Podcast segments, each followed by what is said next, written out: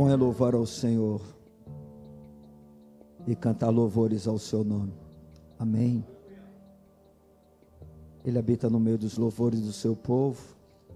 Mas eu peço aos irmãos que nesse momento abram a palavra de Deus no Evangelho de Marcos. Eu queria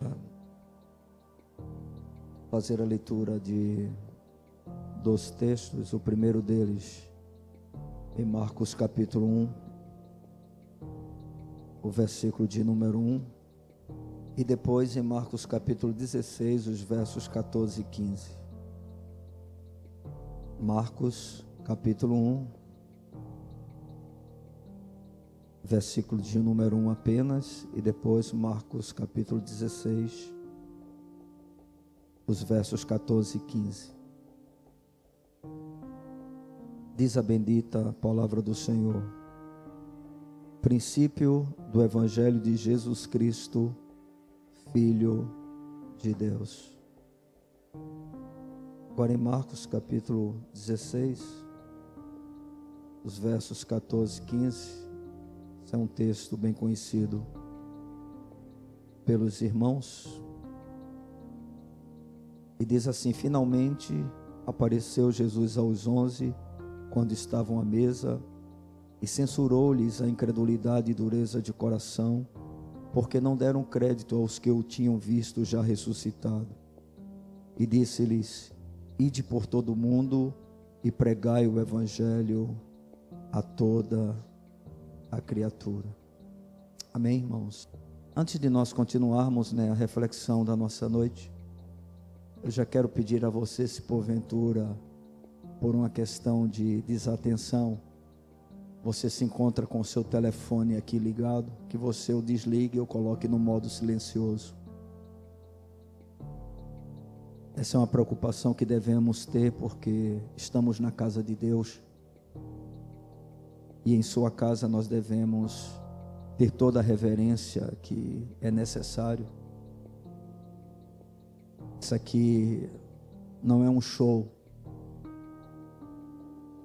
Isso aqui é uma casa de oração. Amém, irmão? Estamos aqui para adorar a Deus e para ouvir a Sua voz. E toda vez que porventura acontece algo que esteja fora do que realmente é uma proposta de culto, isso tira a atenção das pessoas. E você não veio aqui para ter a sua atenção tirada, pelo contrário, ela deve estar totalmente concentrada no Senhor. Então, essa é uma palavra que eu quero dar para você, porque já percebi em uma outra ocasião acontecendo algo semelhante. Tá bom? Então, vigie, policie, pode acontecer com qualquer um de nós. Mas aí a gente precisa começar a tomar cuidado em relação a isso, tá bom? Em nome de Jesus. Bem, amados, eu gostaria de começar a mensagem dessa noite fazendo uma afirmação que foi feita, no caso, pelo Dr. Martin Lloyd Jones, um teólogo com visão puritana e extremamente renomado no meio da fé cristã. E ele disse algo interessante que eu gostaria de justamente expor para os irmãos no início dessa mensagem. Ele disse o seguinte: não há nada de novo a ser dito no púlpito a cada domingo. É sempre o Evangelho. Eu vou repetir porque é muito importante você entender isso. Não há nada de novo a ser dito no púlpito a cada domingo é sempre o Evangelho. Ou seja, não existe uma outra coisa que deve acontecer nos cultos em que o centro dele é o Senhor e o objetivo é a adoração do seu nome, a não ser a pregação da genuína palavra de Deus, que é exatamente o Evangelho. E conforme o texto do Evangelho de Marcos, no capítulo de número 16, e aí nós temos as palavras do próprio Jesus, quando no versículo 15 ele diz: Ide por todo o mundo e pregai o Evangelho a toda criatura. E a gente percebe, diante dessa afirmação feita pelo Senhor, que não existe nenhuma outra tarefa mais importante deixada por Ele para a sua igreja que não seja o anúncio da mensagem do Evangelho. Não há uma outra tarefa que se compare a essa. Na verdade, qualquer uma outra coisa que porventura venha existir no que diz respeito à fé cristã deve ser apenas com o objetivo de que o verdadeiro evangelho lhe seja anunciado. Nada além disso. A palavra evangelho para aqueles que ainda não sabem, se bem que eu acho improvável que alguém aqui não tenha o conhecimento disso, significa boas novas ou boas notícias. E a origem dessa palavra, ela vem do grego evangelion. E essa palavra ela era usada de uma forma geral para relatar boas notícias a alguém. Ou seja, qualquer boa notícia era exatamente evangelho. E uma coisa interessante que a gente vai notar é que essa é uma palavra restrita praticamente ao Novo Testamento já que no Velho Testamento a única ocasião em que ela vai aparecer se encontra no segundo livro de Samuel, no capítulo de número 4, verso de número 10, quando Davi ele vai se referir às notícias trazidas pelo amalequita falando sobre a morte de Saul. Ou seja, é a única ocasião que boas novas, né, boas notícias acontecem dentro do Velho Testamento com essa mesma característica que nós temos no Novo Testamento. No Novo Testamento, esse termo, por sua vez, ele é empregado pelo menos 76 vezes. E em tais passagens que a palavra evangelho vai aparecer, ela está sempre acompanhada, ou pelo menos na maioria das vezes acompanhada, de diversas frases descritivas e ao mesmo tempo conservando sempre o mesmo significado, como por exemplo em Mateus 4, 23, 9, 35 e 24, 14, vai aparecer como Evangelho do Reino. Em Marcos 1, 1, Romanos 15, 19 1 Coríntios 9, 12, 2 Coríntios 2, 12, vai aparecer como Evangelho de Jesus Cristo. Já em Marcos 1, 14, Romanos 1, 1, 15, 16, o Evangelho de Deus. Em Atos 20, 24, o Evangelho da graça de Deus. Em Romanos capítulo 1, 9, o Evangelho do seu Filho, no caso Jesus Cristo. Em 2 Coríntios capítulo 4, versículo de número 4, o evangelho da glória de Cristo. Em Efésios 1:13, o evangelho da vossa salvação. Efésios 6:15, o evangelho da paz. Apocalipse 14:6, o evangelho eterno. E conforme nós podemos perceber dentro daquilo que até agora foi apresentado, o evangelho ele tornou-se uma palavra comum à fé cristã na verdade, praticamente nós não encontramos essa palavra, exceto quando diz respeito justamente à palavra de Deus ou ao Evangelho.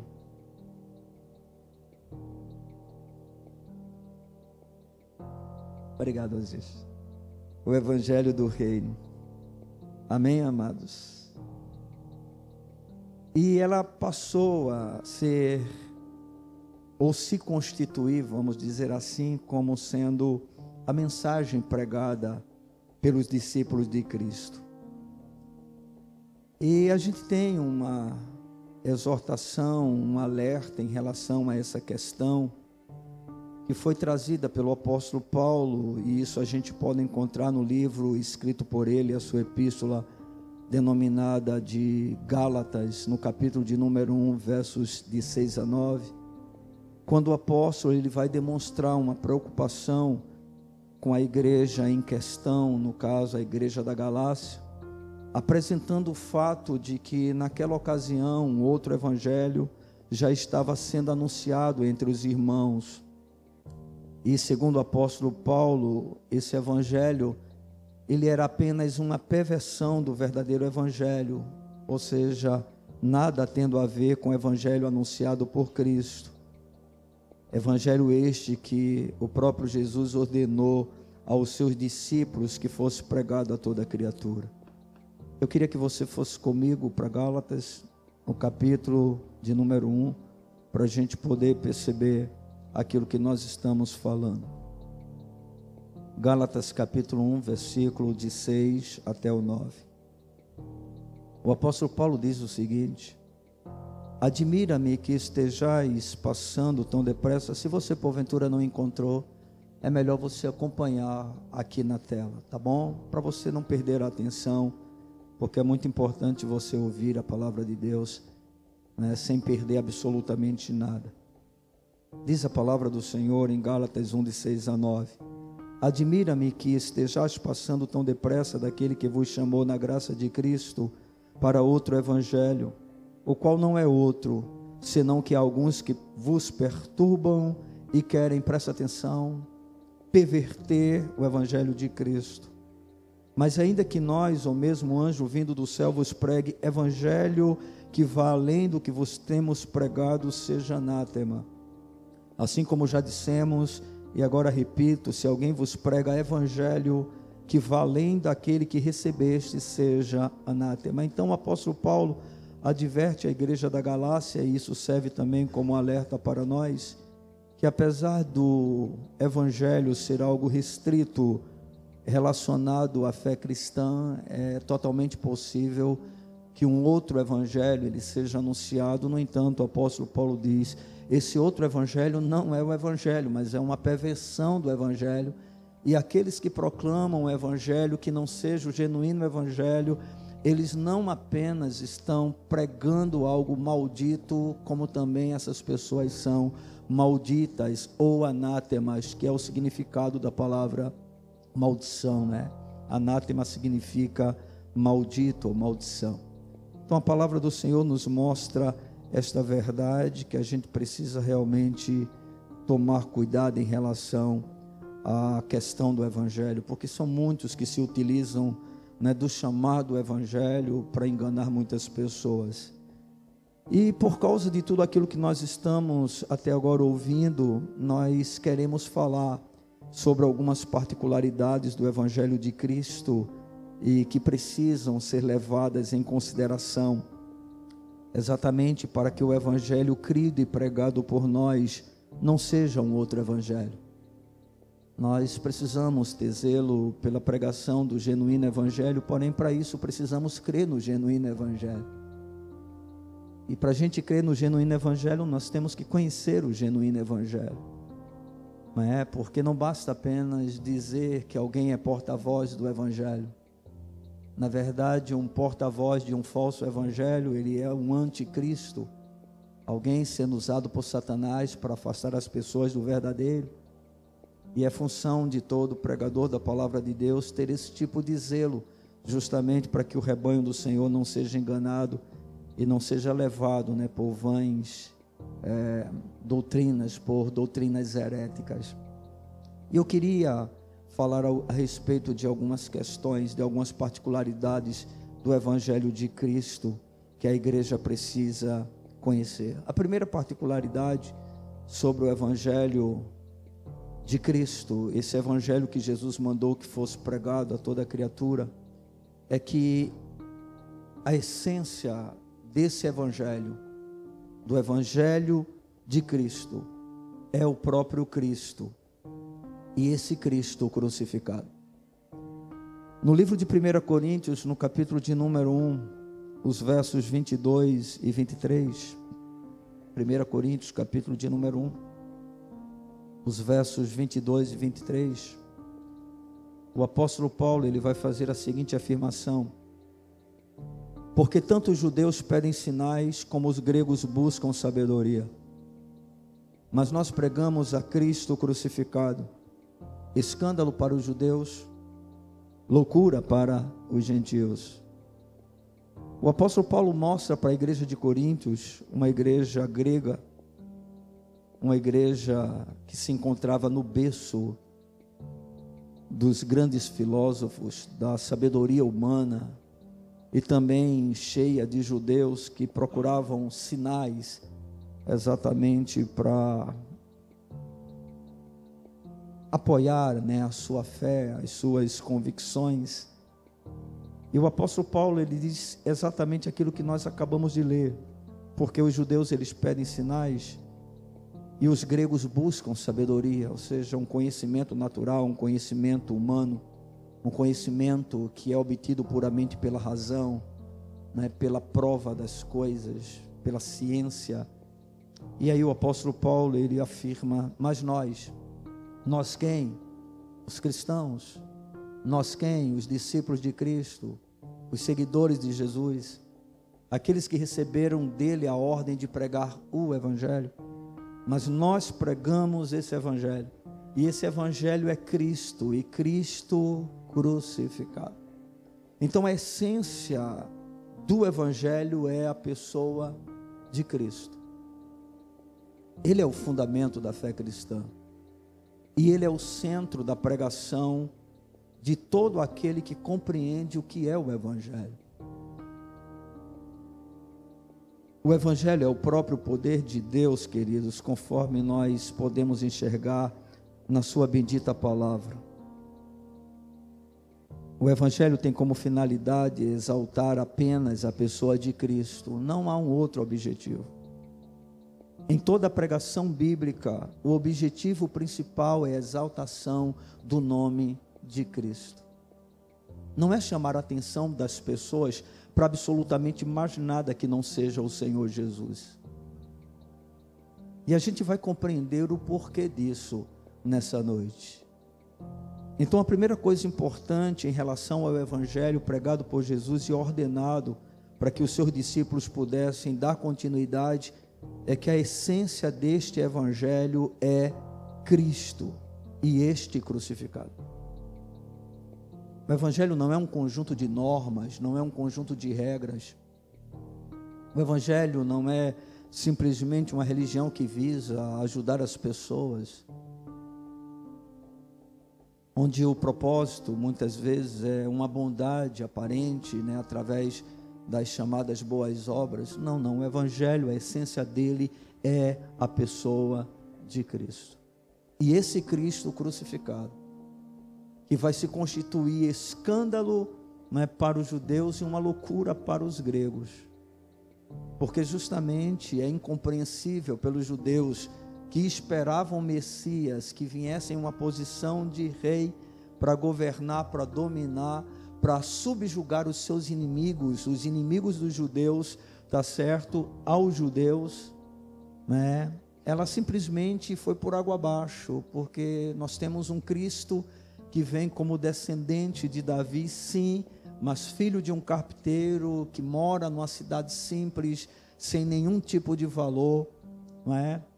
E ele cresce exatamente no meio de tudo isso, e para completar, além de tudo isso, vai morrer a morte de um é, criminoso, de alguém totalmente rejeitado pela sociedade pelo tipo de crime que cometeu. Então, eu já ouvi até é alguém dizer que Jesus ele foi um fracasso exatamente por consequência da maneira como ele morreu, tá certo? Mas é o que a palavra de Deus diz, isso é loucura para as pessoas que perecem. Porque como é que pode um Cristo, não é, como o Cristo apresentado dentro das Escrituras, em especial no Novo Testamento, que vem como um filho de José e Maria, nasce em uma manjedoura, né? Eles são tão simples, tão pobres, que a oferta que vai ser apresentada é um par de, de rolinhas, né? Na hora do sacrifício. E no entanto, esse homem, ele vive entre nós, né? vai à cruz. Por isso que os judeus perguntavam: Quem és tu? Né? Tu vens por ordem de quem? Quem te deu tal autoridade para fazer o que tu fazes? Né? Natanael chegou ao ponto de dizer: pode vir de Nazaré alguma coisa boa. Ou seja, Jesus fez questão de viver entre as pessoas mais simples, nas cidades mais simples, e ele morreu de maneira trágica, de maneira realmente, não é assim que a nossa cabeça tem dificuldade até de entender. Mas por que tudo isso, irmãos? Porque ele não veio não é, vamos dizer assim, dentro daquilo que os homens esperavam que ele viesse fazer. Ele veio buscar e salvar o que se havia perdido. Amém, irmãos? Ele precisava vir da maneira como veio. Então a essência do evangelho é Cristo. Eu quero alertar você para que se você ouvir qualquer tipo de mensagem que Cristo não é a pessoa exaltada, essa mensagem não é uma mensagem do evangelho. Amém? Jesus é o centro do evangelho. A segunda particularidade a respeito do evangelho pregado por Jesus e também que ele ordenou para que os apóstolos e discípulos pudessem anunciar é que o evangelho ele tem uma, um objetivo. E o objetivo do evangelho é a salvação da alma. Preste atenção nisso. O objetivo do evangelho é a salvação da alma. Qualquer um outro evangelho ou qualquer uma outra mensagem que não tenha essa finalidade não é o evangelho de Cristo. Em Romanos capítulo de número 1, verso de número 16, o apóstolo Paulo falando sobre o evangelho pregado por ele, que é o mesmo evangelho que Jesus anunciou, ele vai dizer algo bastante importante para nós. Pois não me envergonho do evangelho de pois não me envergonho do evangelho, porque é o poder de Deus para a salvação de todo aquele que crê, primeiro do judeu e também do grego. Então o evangelho tem como objetivo principal a salvação da alma humana. É o poder de Deus para isso. Não há um outro poder. Em 1 Coríntios, no capítulo de número 15, os versos de número 1 ao 4, o mesmo apóstolo Paulo vai fazer a seguinte afirmação: Irmãos, eu venho lembrar-vos o evangelho que vos anunciei, o qual recebestes e no qual ainda perseverais. Por ele também sois o que? Salvos. Então, onde é que está a salvação? E por que está no evangelho? Porque a essência do evangelho é quem? Cristo. Vocês percebem? Pelo Evangelho vocês são salvos. Mas por quê? Porque é uma mensagem bonita, porque é uma mensagem que trata de bondade, de boas obras. Não é porque o Evangelho é Cristo. Cristo é a essência do Evangelho.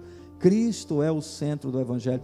Cristo é o cumprimento de todas as profecias do Velho Testamento. Tudo na velha aliança apontava, anunciava, prenunciava a pessoa de Cristo. E ele vem e vai tornar verdadeiro todas as mensagens da velha aliança. Então a palavra do Senhor diz: Irmãos, eu venho lembrar-vos o evangelho que eu vos anunciei, o qual recebestes e no qual ainda perseverais. Por ele também sois salvos, se retiverdes a palavra tal como vula preguei, a menos que tenhas crido em vão. Antes de tudo, vos entreguei o que também recebi, que Cristo morreu pelos nossos pecados, segundo as Escrituras, e que foi sepultado e ressuscitou ao terceiro dia, segundo as Escrituras. Amados, o objetivo do Evangelho não é o enriquecimento do homem, o objetivo do Evangelho não é cura divina. O objetivo do Evangelho não é restauração de lares. O objetivo do Evangelho não é sucesso, não é fama, não é prosperidade. O objetivo do Evangelho não é nos livrar dos sofrimentos do tempo presente. Pelo contrário. Na verdade, o verdadeiro Evangelho nos leva, na maioria das vezes, a sofrer muito mais, a padecer muito mais, não é? Mas por quê? Porque o objetivo do Evangelho é apenas um. Não é que é um objetivo do, do Evangelho a salvação da, da alma. Não é um objetivo. Só há um objetivo, irmãos. Toda a palavra de Deus, quando proclamada, ela visa tão somente a salvação da alma do pecador. E por quê? Porque o pecador está perdido há uma sentença de condenação sobre ele. Romanos diz: o salário do pecado é a morte. A Bíblia diz que todos os homens são pecadores, estão debaixo da ira de Deus, separados da sua glória. Então, qual a única forma deste quadro ser mudado, dessa sentença de condenação ser suspensa? É exatamente através do Filho de Deus, porque Jesus naquela cruz ele se fez pecado por nós, ele se fez maldito por nós, ele tomou as nossas transgressões sobre si. A Bíblia diz que o castigo que nos traz a paz estava sobre ele. Então, o propósito do Evangelho, o, evangel o objetivo do Evangelho, não é o objetivo final, é o objetivo total.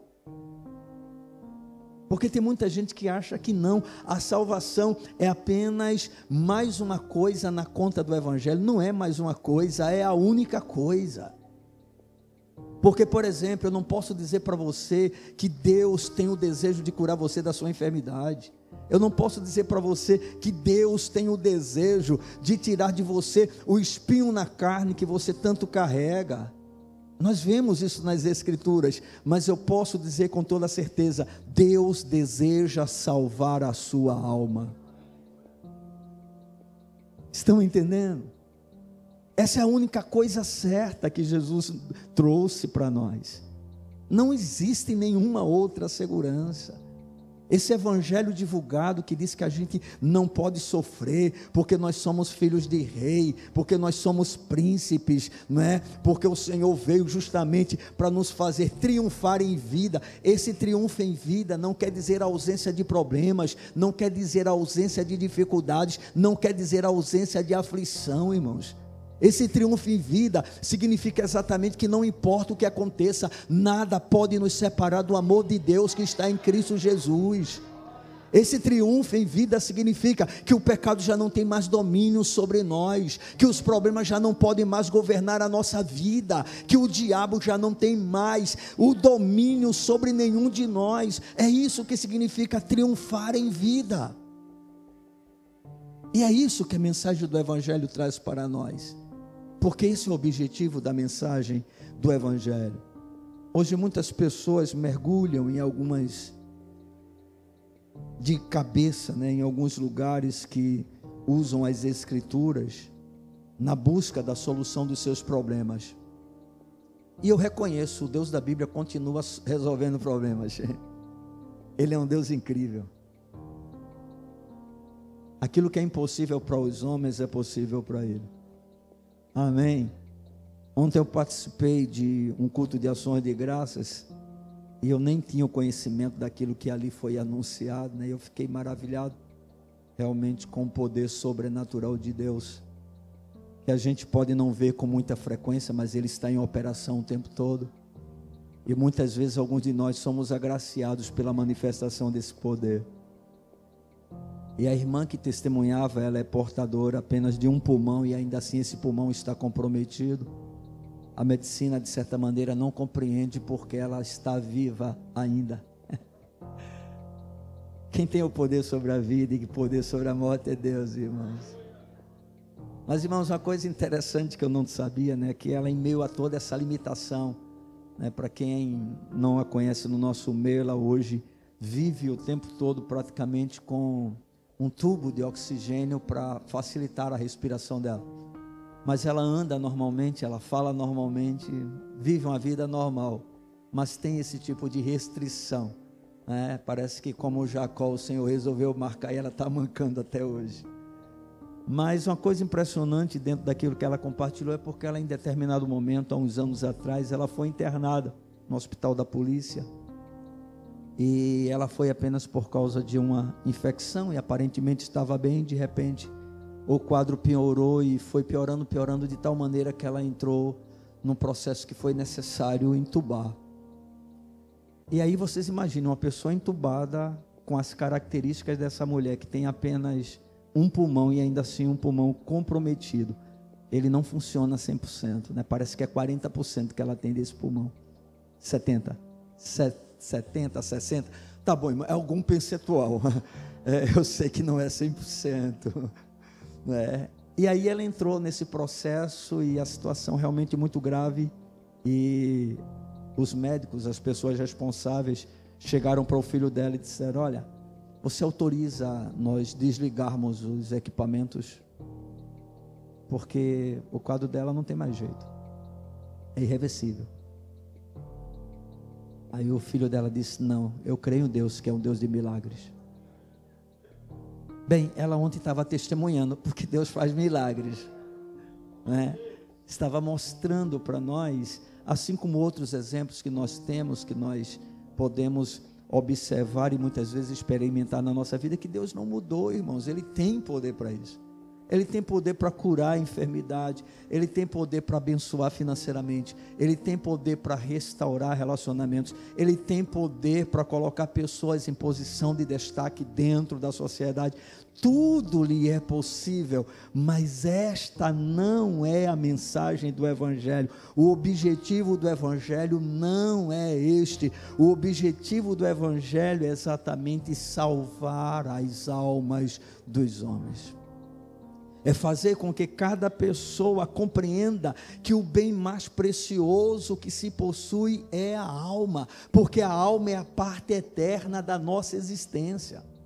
O nosso corpo vai voltar para o pó, o dinheiro que a gente ganha vai ficar, a família que a gente tanto ama vai passar, tudo passa, mas a nossa alma é eterna. E a palavra de Deus tem como finalidade principal fazer com que o homem perdido compreenda que de, de que nada adianta para ele ganhar o mundo inteiro se ele perder a sua alma, irmãos.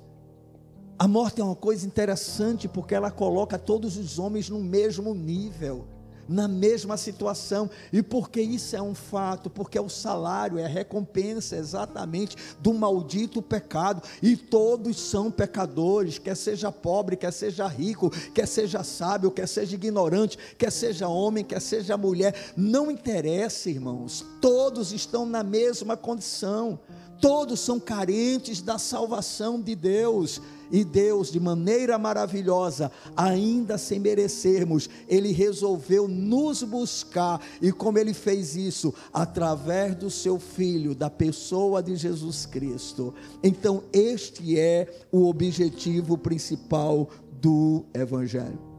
O Evangelho, queridos, é o próprio poder de Deus que revela a sua justiça e conduz à salvação todos aqueles que creem. Porque o Evangelho anuncia a justiça de Deus.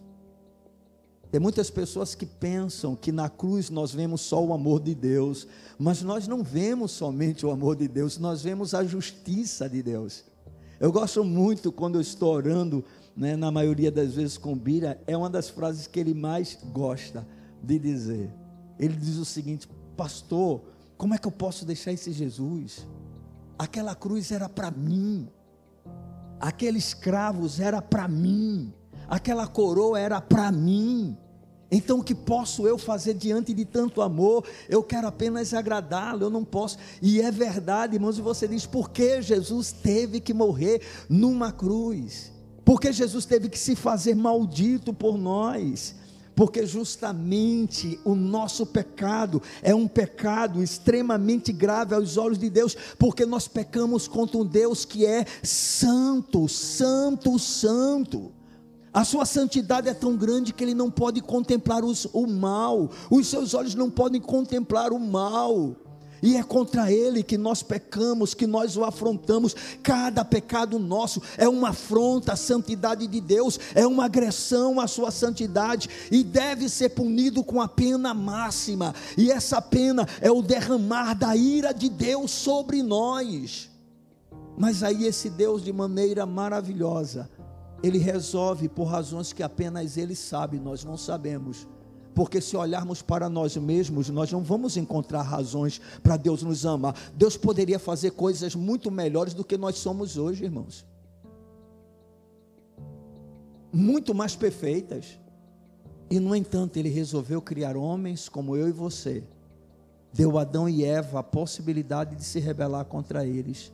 Porque a partir do momento em que os tornou seres livres, então deu a eles esta condição e Adão e Eva se rebelaram contra eles, contra Deus.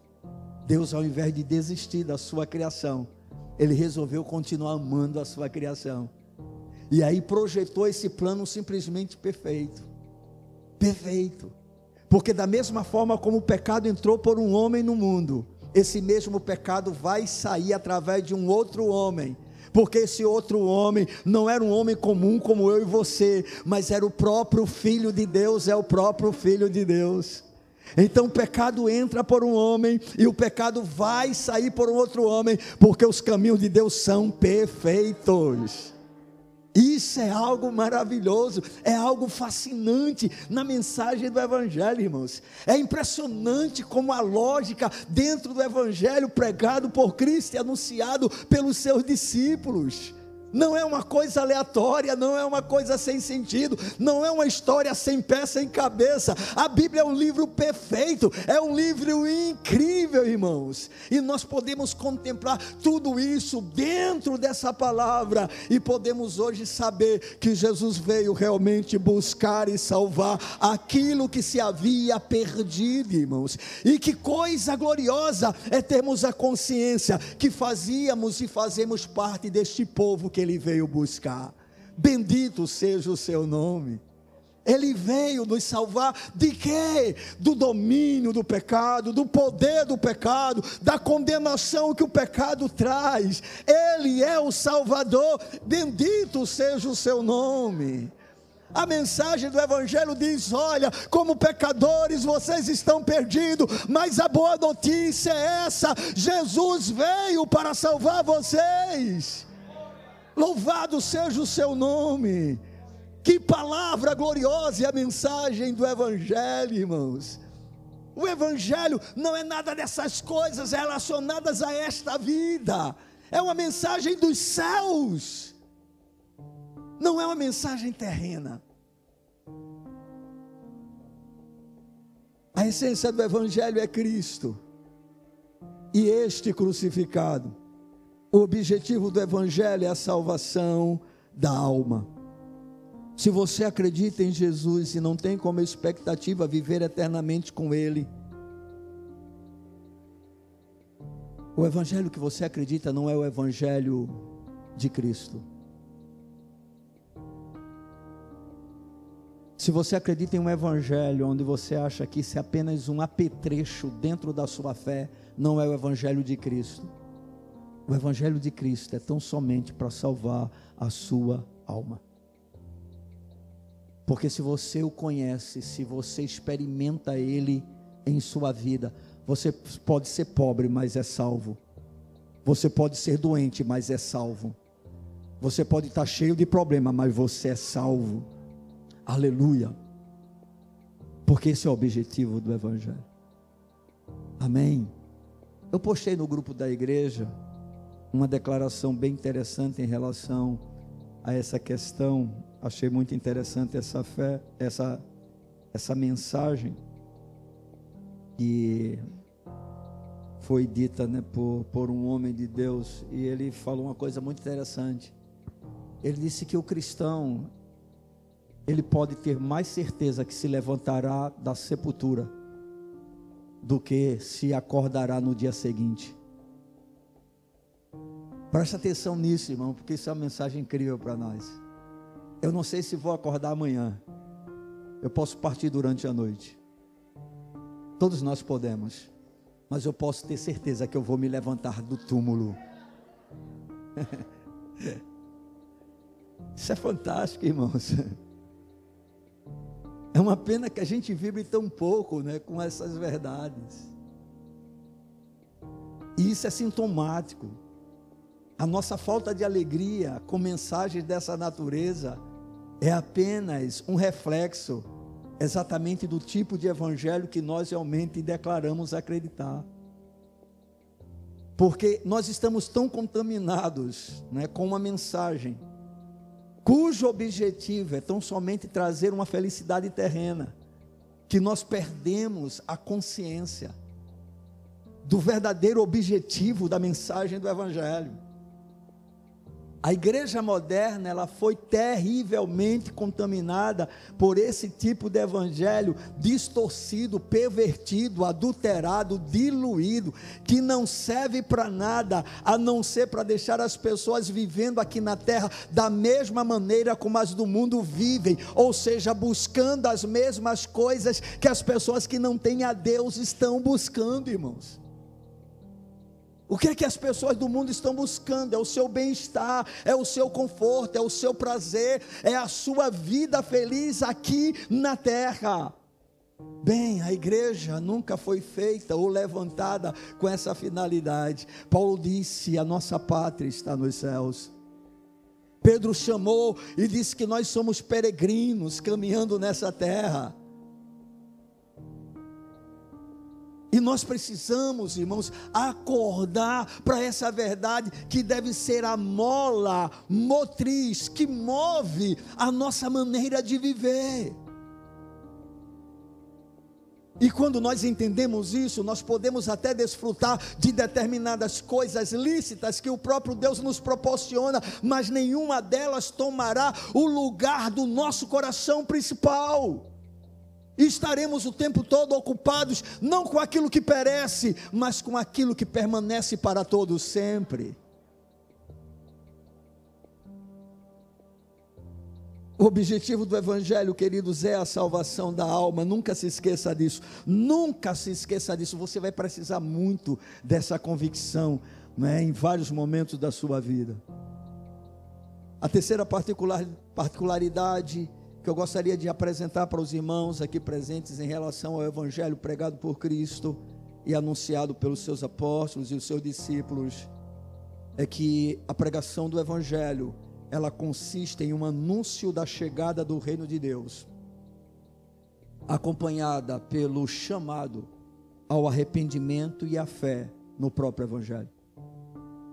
A pregação do Evangelho consiste em um anúncio da chegada do reino de Deus, acompanhada pelo chamado ao arrependimento e à fé no próprio Evangelho. Voltemos para Marcos, capítulo de número 1 agora. Versículo de número 15. Evangelho de Marcos, capítulo de número 1, versículo de número 15. Vou ler a partir do verso de número 14. Depois de João ter sido preso, foi Jesus para a Galiléia, pregando o quê? O Evangelho de Deus. Aqui vai aparecer o Evangelho de Deus. Pregando o Evangelho de Deus, dizendo: O tempo está cumprido. E o reino de Deus está próximo. Arrependei-vos e crede no Evangelho. Observe, quem pregou isso? Jesus. Essas são as palavras do próprio Jesus. Ele começa o seu ministério com essa mensagem. Jesus poderia perfeitamente ter começado o seu ministério fazendo sinais, fazendo maravilhas, né? tornando-se bastante popular em relação ao seu tipo de mensagem. Mas não foi o que ele fez.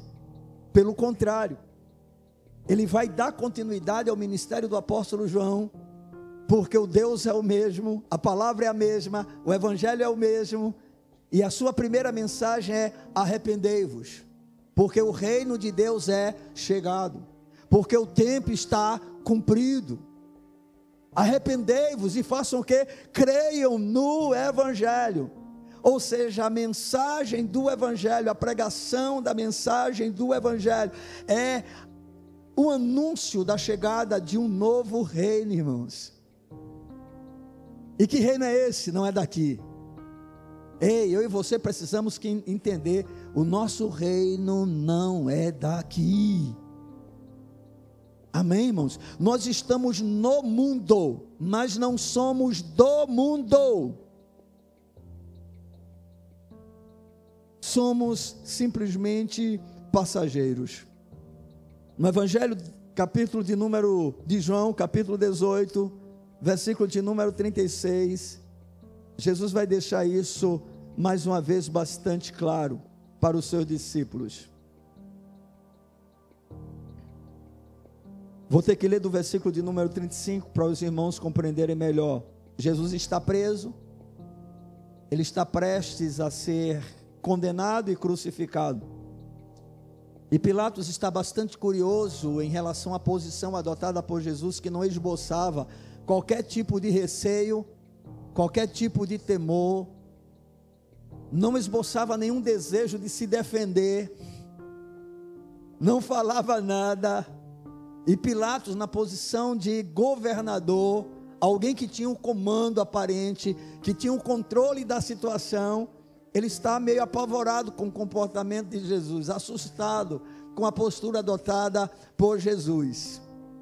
E aí, no meio da sua conversa com Jesus, sempre tentando tirar de Jesus alguma coisa, aí diz o seguinte, no versículo de número 35: Replicou Pilatos: Porventura sou judeu, a tua própria gente, os principais sacerdotes, é que entregaram a mim, a mim, que fizestes? E por que ele está perguntando isso? No versículo de número 33, diz assim: Tornou Pilatos a entrar no pretório, chamou Jesus e perguntou-lhe: És tu o rei dos judeus? Pilatos queria uma resposta. És tu o rei dos judeus? E Jesus mantém silêncio. Pilatos insiste, e quando chega no versículo de número 36, diz assim: Respondeu Jesus: O meu reino não é deste mundo. O meu reino não é deste mundo. Então, irmão, não fique preocupado se você é humilhado, se você é agredido, se você é rejeitado, se você é zombado, se você é escarnecido. Tem muita gente que diz assim na sua tolice espiritual: os exaltados serão humilhados. Vocês já perceberam que essa declaração está fora de contexto e dita de maneira errada?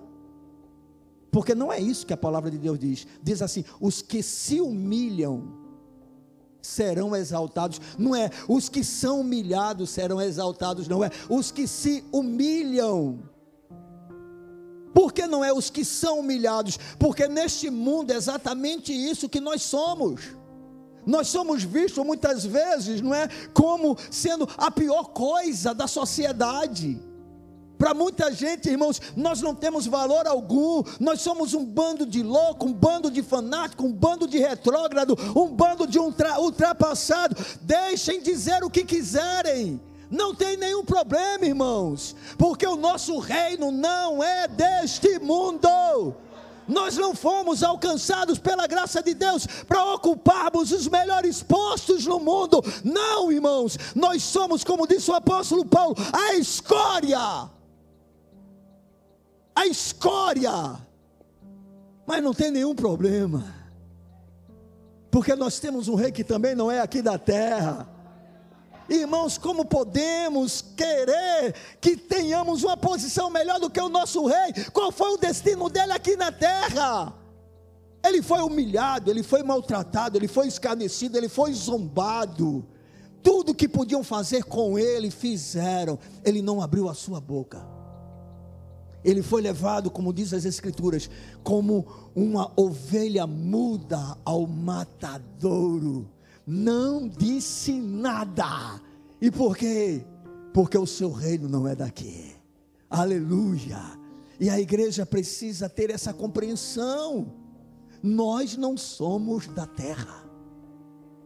Nós somos dos céus, irmãos. E foi para isso que Jesus veio. Ele veio com essa finalidade. Então a palavra do Senhor nos mostra, queridos, que a mensagem do Evangelho não tem nada a ver com este mundo. Ah, não, mas e o Velho Testamento? Né? E o que diz a respeito de Abraão, o que diz a respeito de homens como Salomão, como Davi, homens prósperos, homens tremendamente abençoados. Oh, amado, eu e você precisamos ler a Bíblia de forma correta. Toda a lei, todo o Velho Testamento era uma sombra daquilo que haveria de vir. O que é perfeito já veio. Jesus é o perfeito. Amém, irmãos? Aquela saúde desfrutada do povo de Israel, quando justamente passou pelo deserto e entrou na terra prometida de Canaã, onde a Bíblia diz: não havia entre eles um só doente. E aí alguém diz: está vendo? Se foi assim para o povo de Israel, isso também quer dizer para nós: aquilo é uma visão profética do que aconteceria com a igreja triunfante que vai reinar com o Senhor pelos séculos dos séculos, irmãos irmãos. Aí sim não haverá um doente, não haverá um problema, não haverá um fraco, não haverá ninguém chorando, não haverá luto, não haverá trevas, não haverá fome, não haverá guerra, não haverá mais nada, irmãos. Mas até esse dia chegar, irmãos, nós estamos aqui, irmãos. Nós estamos aqui, irmãos. E precisamos ter uma posição adequada, correta em relação à nossa fé, para não nos frustrarmos, para não ficarmos decepcionados com Deus. Vocês vejam que a visão dos judeus era tão triunfalista como a visão de muitos crentes de hoje, que até o próprio João, eu fico impressionado com João Batista.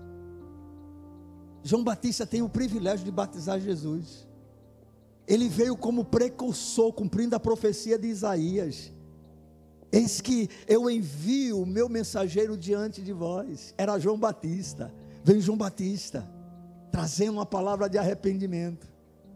Primo de Jesus. Cresceu no deserto. E aí, de repente, lá vem Jesus, ele está batizando um bocado de pessoas. E aí, João, olha, eu creio que o seu coração deve ter dado uma acelerada ele disse a ele: Eis o Cordeiro de Deus que tira o pecado do mundo. Aleluia. Jesus vai para ser batizado por João para cumprir toda a lei. Não tinha pecado, para dar exemplo. Não precisava se batizar. Ele o faz.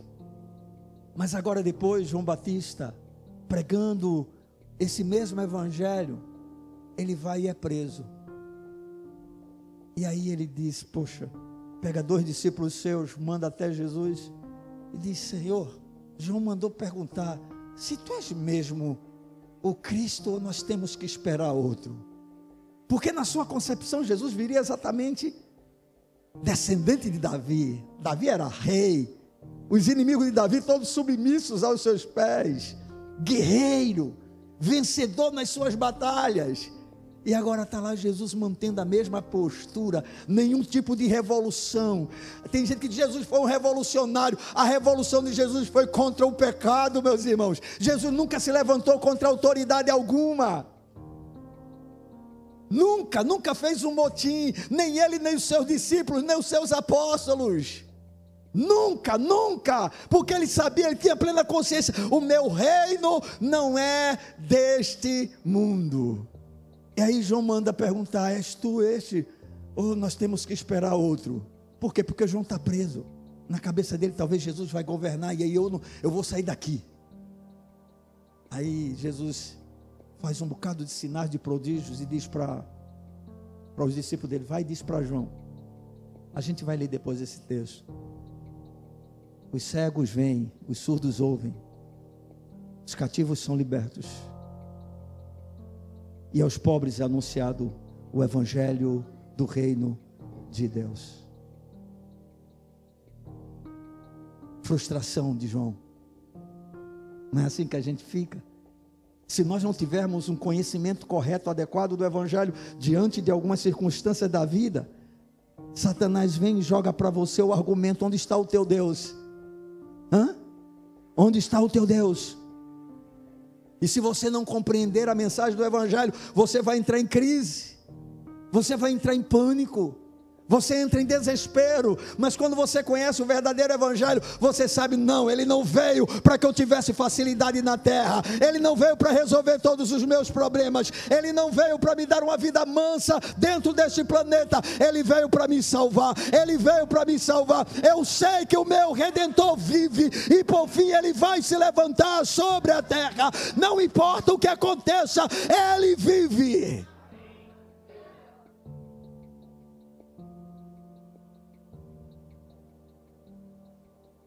A mensagem do Evangelho é essa, irmãos. chama ao arrependimento. Leva aquele que ouve a mensagem a crer no Evangelho, de tal maneira que, à medida que se vai conhecendo esse Senhor e o Evangelho de Deus ou de Cristo, vai se tendo a plena convicção de que realmente Ele veio buscar e salvar o que se havia perdido. Deus é um Deus maravilhoso. Amém, irmãos? E como é bom termos essas boas novas, essas boas notícias para nós. Bendito seja o seu nome. A essência do Evangelho é Cristo. E a mensagem do Evangelho deve ser Ele crucificado. O objetivo do Evangelho é a salvação da alma. E a pregação do Evangelho, ela consiste em um anúncio da chegada do reino de Deus, acompanhada pelo chamado ao arrependimento e à fé no próprio Evangelho. Irmãos, por favor, quero que você me entenda: a mensagem do Evangelho não é apenas dizer, Deus ama você, Deus lhe ama. É verdade, Ele lhe ama. Mas o Deus que ama você diz: arrependa-se. O Deus que ama você diz: creia no Evangelho. O Deus que ama você diz: se você não mudar de vida, a minha ira estará sobre você.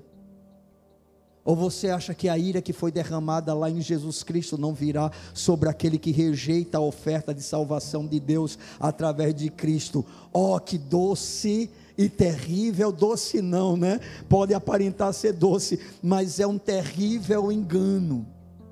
Algumas pessoas acreditam que pelo fato de que Deus ame o mundo, Ele vai salvar todos os homens, e isso não é verdade dentro da mensagem do Evangelho, porque se isso fosse verdade, não seria necessário a chamada a um arrependimento. Irmãos, não há mensagem genuína do Evangelho que não chame o pecador ao arrependimento. Esse negócio, olha, Deus quer te abençoar, Deus quer te curar, Deus quer melhorar a tua vida, Deus quer te prosperar, Deus quer te tirar do sofrimento, quer te tirar do sufoco. Não é a mensagem do Evangelho. Eu posso orar por essas coisas, e Deus pode fazer se quiser. Amém, irmãos? Eu quero deixar isso bem claro. Se quiser. E por quê? Porque Ele é Deus. Nós, nós não somos Deus, Ele é Deus. Se quiser, Ele vai fazer. Se Ele não quiser, Ele vai não fazer. E Ele continuará sendo o mesmo Deus. Uma nova convertida, né, em sua caminhada com o Senhor, teve uma experiência terrível na sua vida. Ela perdeu o seu filho de forma brutal, sendo assassinado, assassinado. E que coisa trágica, não é verdade, irmãos? Perder um filho nessa condição é algo para trazer agonia ao nosso coração, angústia é enorme. Só sabe quem passa por algo dessa natureza. Então essa mulher chegou para um pregador, um homem de Deus, e perguntou para ele: Pastor, por favor, me diga uma coisa: onde estava Deus nesse momento? O pregador, pastor disse: exatamente no mesmo lugar que ele sempre esteve, no seu trono, reinando soberanamente. No mesmo lugar de sempre. Deus é o Senhor dos céus e da terra, irmãos. Ele é soberano. E quanto mais acreditamos nisso e confiamos nisso, mais seguros nós estamos. E isso somente o genuíno evangelho pode produzir. E nos livra de toda a frustração. Claro, a gente vai se entristecer em algumas situações. A gente vai ficar muitas vezes angustiado, mas totalmente convicto, seguro. Lágrimas caem, mas a alegria está lá no interior. Aleluia! Por quê, irmãos? Porque sabemos em quem cremos e Ele não vai falhar. Bendito seja o seu nome. E eu quero ainda apresentar a última particularidade em relação à mensagem do Evangelho. É que a mensagem do Evangelho, ela é uma mensagem de esperança. Por favor, A essência do Evangelho é Cristo.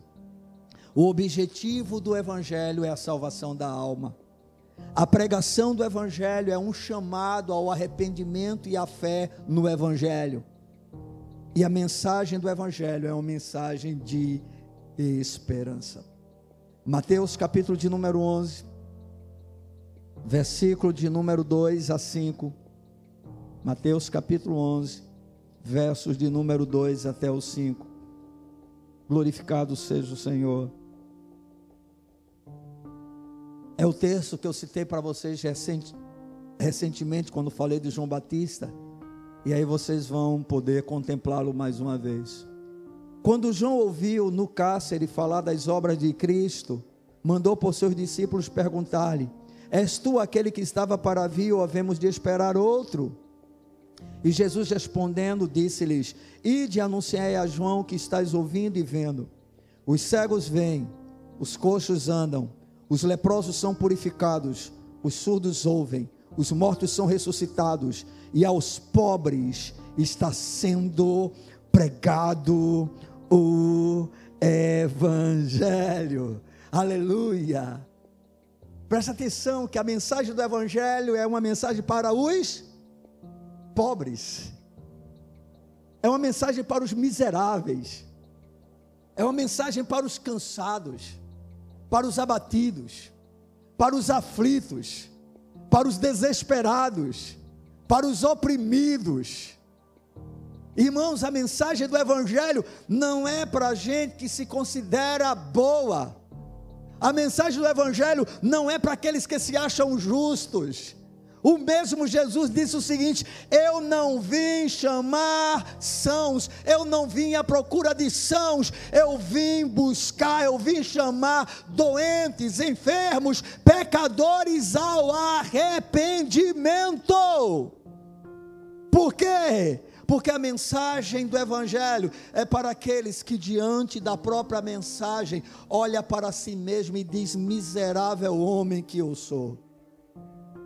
Amados, quando nós temos um encontro com Deus da Bíblia de verdade, Ele descortina os nossos olhos, e toda a nossa aparente injustiça cai por terra, nós desmoronamos diante dEle, e passamos a perceber o quão corrupto é o nosso coração, nós passamos a enxergar a nossa própria maldade, a gente vai percebendo que até a nossa bondade, ela está deformada, é uma coisa impressionante o que o Evangelho faz quando nós o conhecemos.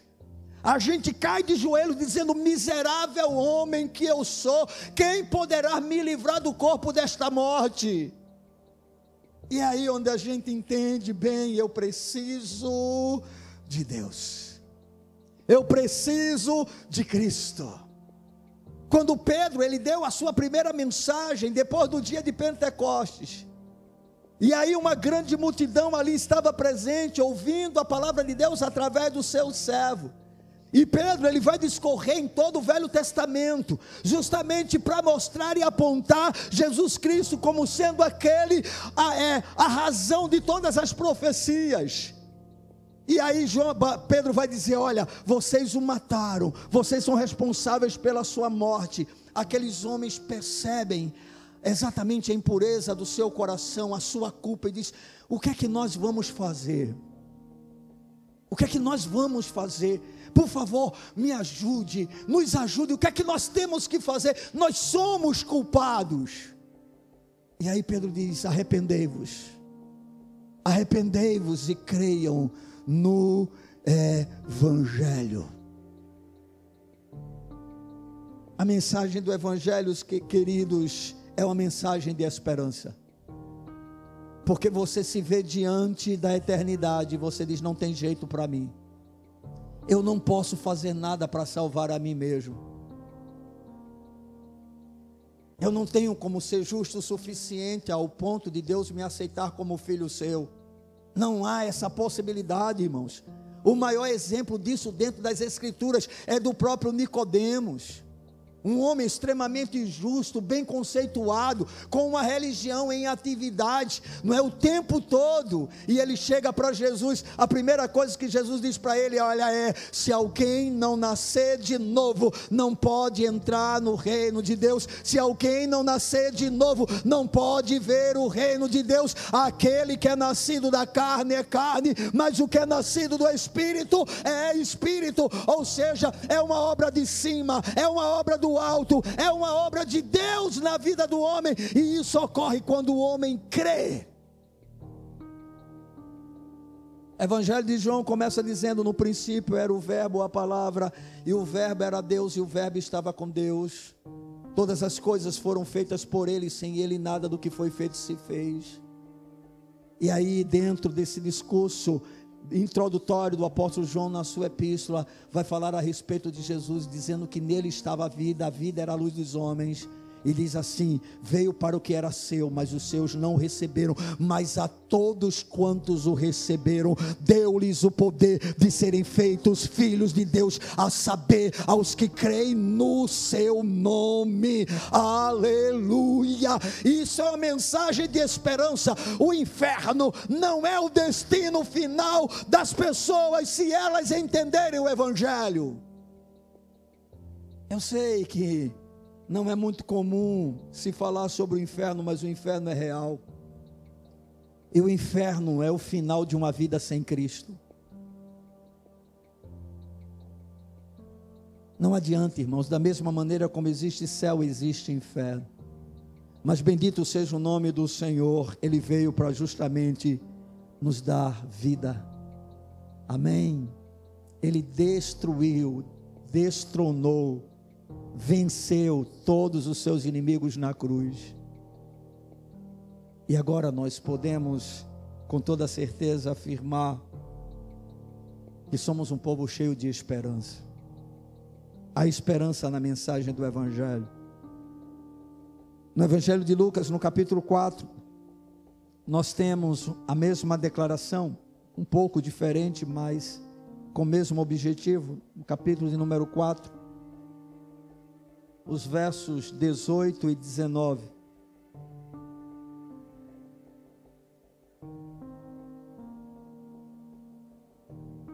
Vou ler a partir do verso 16, porque fica melhor de compreender. Indo para Nazaré, onde fora criado, entrou num sábado na sinagoga, segundo o seu costume, e levantou-se para ler. Então lhe deram o livro do profeta Isaías, e abrindo o livro, achou o lugar onde estava escrito: O Espírito do Senhor está sobre mim pelo que me ungiu para evangelizar os pobres, enviou-me para proclamar libertação aos cativos e restauração da vista aos cegos, para pôr em liberdade os oprimidos e apregoar o ano aceitável do Senhor. Aleluia! Irmãos, o evangelho é para pessoas fracas.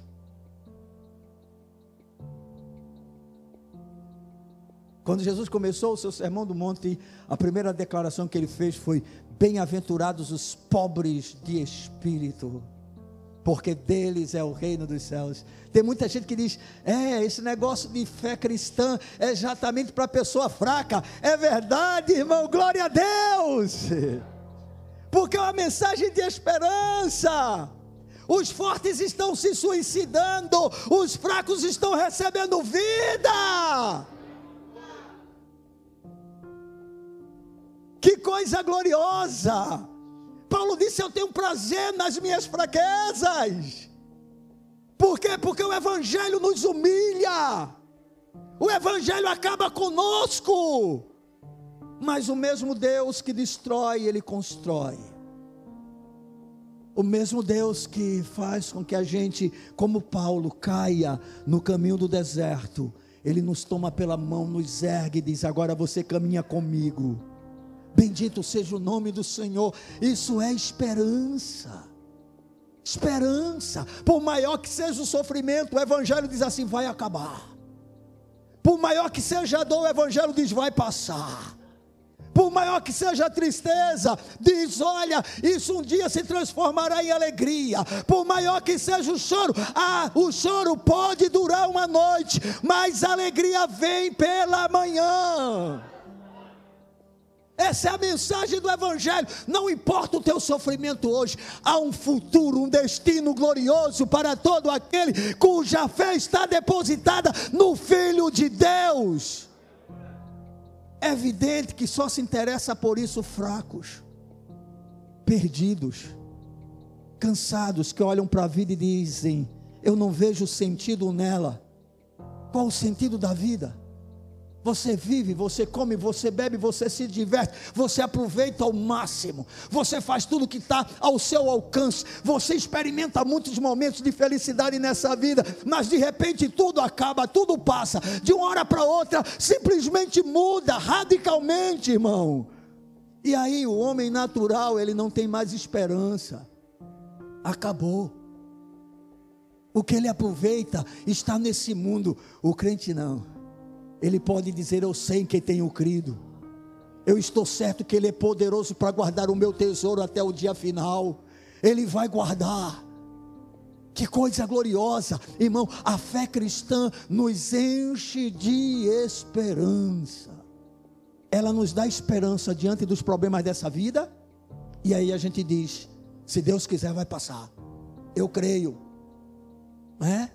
Podemos citar como exemplo recente, a nossa irmã Luana, diante da notícia trágica de um câncer avassalador. O tempo todo, na sua fala, ela sempre dizia: Eu creio que Deus pode mudar o quadro. Eu creio que Ele tem poder para isso. E eu continuo dizendo: Ele tem. Ele permanece o mesmo. Irmãos, o câncer não é nada para o Deus da Bíblia. Mas eu já mostrei dentro dessa pregação e vou continuar insistindo para cada um. Este não é o objetivo do Evangelho. E a irmã Luana entendeu isso. E aí, diante da sua fala o tempo todo, mas será feita a vontade de Deus, porque Ele tem o melhor para a minha vida. Aleluia! Por quê? Porque isso é esperança. Quando a nossa esperança em Cristo está apenas nessa vida, disse o apóstolo Paulo, nós somos os mais infelizes de todos os homens. Nós temos encontrado religiosos que morrem agonizando e frustrados, porque determinam que Deus tem que curar, porque acreditam que Deus tem que curar. O verdadeiro servo do Senhor, ele tem plena consciência, a vontade de Deus é boa, é agradável e é perfeita. Irmãos, Paulo disse: quer vivamos, quer morramos, nós somos do Senhor, aleluia. Quer vivamos ou morramos, nós somos do Senhor. Você precisa entender isso, irmão, e nele você está seguro. Jesus falou: aqueles que vêm a mim, de maneira alguma, eu os lançarei fora e ninguém pode tirá-las das minhas mãos. Aleluia! Aleluia! Nós estamos sentindo, por exemplo, hoje a falta, né, da nossa irmã, principalmente a família, deve estar sendo aí num momento muito difícil. Mas essa família tem um grande consolo, né? Sabe para onde ela foi. Amém, irmãos. E como eu disse no sepultamento dela, né? Para ela é apenas até logo. Logo, logo nós nos encontraremos. Eu espero que você esteja lá também. Amém, amado porque isso aqui está passando, está acabando, a tendência é piorar a cada dia, está se cumprindo cada promessa, cada profecia, a palavra de Deus nós estamos vendo sendo descortinada diante dos nossos olhos, é impossível ler as Escrituras sagradas e não perceber que tudo o que está acontecendo é o cumprimento da palavra de um Deus que era, que é e que será, Ele sabe passado, tem o poder no presente e controla todo o futuro, Ele é Deus, irmão irmãos. E esse mesmo Deus que tem sido fiel desde o início da sua criação, ele continuará sendo fiel até que todas as suas promessas se tornem realidade. E logo, logo, essas promessas em relação à eternidade se tornarão realidade. Amém, amados? A mensagem do Evangelho é a mensagem de esperança. Eu não sei o que é que você espera em Cristo. Mas eu posso garantir para você que você precisa ter a esperança correta nele. Para que você não se decepcione. Não é com ele, mas é com Deus que você está tentando criar no seu coração. O problema do, da fé, chamada fé, é que nós criamos deuses dentro das nossas dos nossos desejos, das nossas vontades. Isso é idolatria, irmão. Idolatria é você criar o seu próprio Deus. O cristianismo é você se submeter ao verdadeiro Deus. São coisas distintas. Entendeu? É por isso que nem todo aquele que chama Jesus de Senhor é realmente servo de Cristo. Nem todo aquele que diz que o ama realmente o ama, nem todo aquele que diz que o adora está adorando a Ele, porque se cria um Deus, né? um Deus que você manipula, que você manuseia, que você acha que tem o controle dele. Não, irmão, o Deus da Bíblia é aquele que diz assim: operando eu, quem impedirá? Né? É o Deus que para Ele não há impossível, mas Ele faz quando Ele quer, na hora que Ele quer. Ele confunde a sabedoria dos sábios quando ele quer. Anula a inteligência dos inteligentes quando ele quer. Ele é Deus, irmãos. Amém. E nós precisamos pedir ao Senhor que abra o nosso entendimento para que tenhamos a consciência do que é realmente a mensagem do Evangelho. Então, queridos, para a gente concluir essa reflexão, eu quero apenas repetir é mais uma vez, que é uma ordem de Cristo e a principal tarefa da igreja proclamar o Evangelho. Ok? A ordem de Jesus para a igreja é preguem o Evangelho a toda criatura. Preguem o Evangelho, preguem o Evangelho. Mas a gente tem que entender que o Evangelho é uma boa notícia, é uma boa nova, ok? Mas esse Evangelho pode ser confundido com outro Evangelho, que é um Evangelho pervertido que Paulo disse: quem fizer isso seja anátema, e nós temos que vigiar o nosso coração. Precisamos tomar cuidado com o que ouvimos, não é? Essas palavras soltas que são ditas em alguns púlpitos, onde você manipula as escrituras para dizer o que as pessoas querem ouvir e o que elas gostam de ouvir. Não, irmãos, o verdadeiro evangelho não é a mensagem tão agradável. É? Eu tomei o conhecimento de uma pessoa que assim disse: Eu não a conheço para mim não faz diferença alguma. Disse que odiava a maneira né, como eu pregava a palavra de Deus. Porque justamente ao falar a verdade, a gente expõe o pecado e combate o pecado. Né? Isso para mim não é uma ofensa, mas é um elogio porque Jesus foi odiado na sua época.